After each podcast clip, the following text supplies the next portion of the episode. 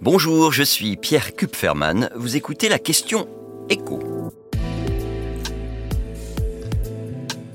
Qu'est-ce qu'un kibbutz? Parmi les victimes de l'attaque du Hamas contre Israël, vous avez un grand nombre de personnes qui vivaient dans des kibbutz. Alors, de quoi s'agit-il exactement? Le kibbutz, c'est une communauté de personnes qui vivent ensemble et défendent un certain nombre de valeurs qu'on peut qualifier de socialistes. Lors de leur fondation, avant la création de l'État d'Israël, ces communautés ont décidé que tous leurs biens, toutes leurs ressources, leurs terres, leurs ateliers de production seraient administrés de façon collective, qu'en étant membre, on renonçait à la propriété individuelle, que les dirigeants devaient être élus, les décisions concernant la communauté systématiquement discutées et les besoins de chacun pris en charge par la communauté. Pas de compte bancaire donc, juste de l'argent distribué pour partir en vacances avec une voiture appartenant à la communauté.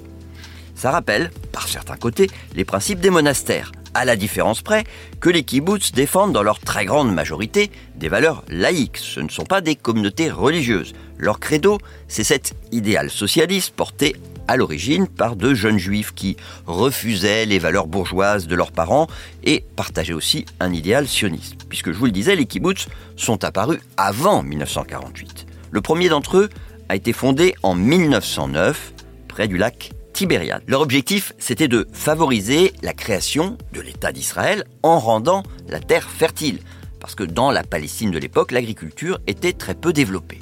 Et ces kibbutz, ils jouent un rôle important aujourd'hui sur le plan économique. On en compte 270 répartis sur le territoire israélien. 170 000 personnes résident dans ces communautés et les fermes, souvent ultramodernes, qu'ils exploitent, assurent 40% de la production agricole du pays. Mais de nombreux kibbutz se sont diversifiés, ont développé des activités industrielles, parfois même investis dans la tech.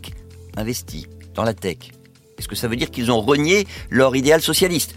Disons que la majorité d'entre eux ont fait évoluer leur idéal de départ pour ne pas disparaître. Notamment pour une raison, c'est que les enfants ne partageaient pas forcément le rêve de socialisme pur et dur de leurs parents. C'est ce qui a conduit la majorité des kibbutz à voter pour la privatisation, à, se libéraliser. Concrètement, ça veut dire que chaque membre peut se constituer un patrimoine grâce à ses revenus et que ce patrimoine financier, il peut le transmettre à ses enfants. Mais vous avez quand même encore une soixantaine de kibbutz qui ont maintenu l'intégralité de leur mode de fonctionnement historique. Vous venez d'écouter la question écho, le podcast quotidien pour répondre à toutes les questions que vous vous posez sur l'actualité économique. Abonnez-vous sur votre plateforme préférée pour ne rien manquer et pourquoi pas nous laisser une note ou un commentaire. À bientôt.